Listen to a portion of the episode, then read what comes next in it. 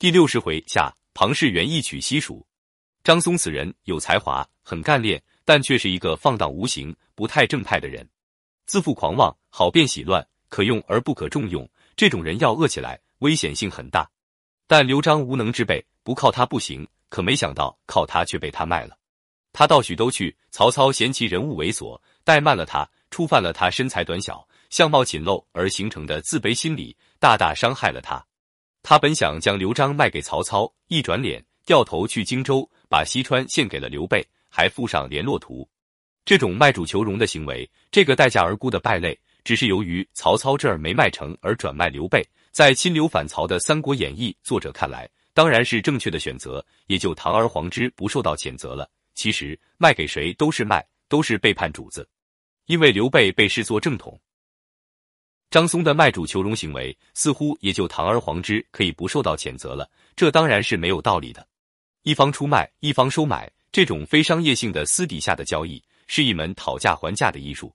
张松先想把蜀中卖给曹操，不成，后又卖给刘备，卖者无耻，买者卑鄙，因为所有者始终被蒙在鼓里，实际上人家已经拍板成交了。看来对出卖者而言，只有利之多寡，而无益之取舍。至于买家是谁，他不在乎，只要价钱合适，就是大爷。而买家迫不及待想买到手。又不想表现出急切获得的样子，犹如钓鱼，诱其上钩，以较少的投入得较大的产出。刘备在装孙子这方面的演技堪称一流，遂把张松骗了个结实。曹操用人从来不拘一格，这一次破马超回，奥逆得志，本应到手的西川，成了刘备的囊中物。小人不可得罪是有道理的。却说张松到了许都馆驿中驻定，每日去相府伺候，求见曹操。原来曹操自破马超回，奥逆得志，每日饮宴，无事少出，国政皆在相府商议。洗澡齿评此时之曹操，何交今之有哉？君子是以知曹操之不能遂兼天下者也。火烧赤壁，输得好没面子，割须弃袍，丢人也丢到了家。现在总算抬得起头，怎么能不尽享得意的快乐？老实说，三国鼎立的局面形成，曹操遂兼天下的心思恐怕不那么强烈了。张松候了三日，方得通姓名。左右进士先要贿赂，却才引入。操坐于堂上，松拜毕，操问曰：“汝主刘璋连年不进贡，何也？”松曰：“为路途艰难，贼寇窃发，不能通进。”操斥曰：“吾扫清中原，有何盗贼？”时为丞相府主簿的杨修以一部孟德新书训示张松，谁知张松有超强记忆力，过目不忘，从头至尾复诵一遍，无一字差误。竟让曹操怀疑起自己的著作权来，要扯碎其书烧之。其实《三国志·武帝纪》说他特好兵法，超级数家兵法，名曰兵书皆要。由此便知他对中国兵法有着广泛的涉猎，尤其对《孙子兵法》着力颇深。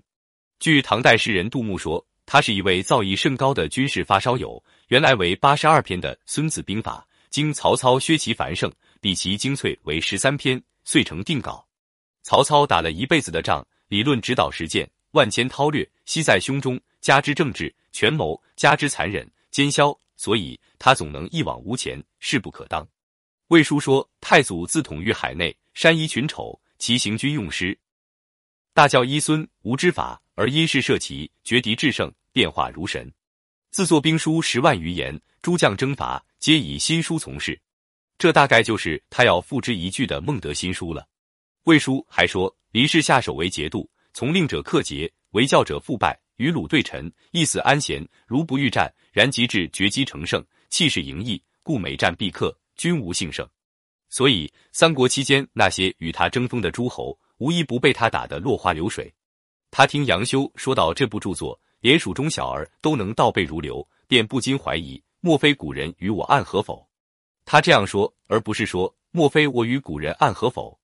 从这“我与古人”二词之先后次序，却流露出这位兵法大家的自信精神。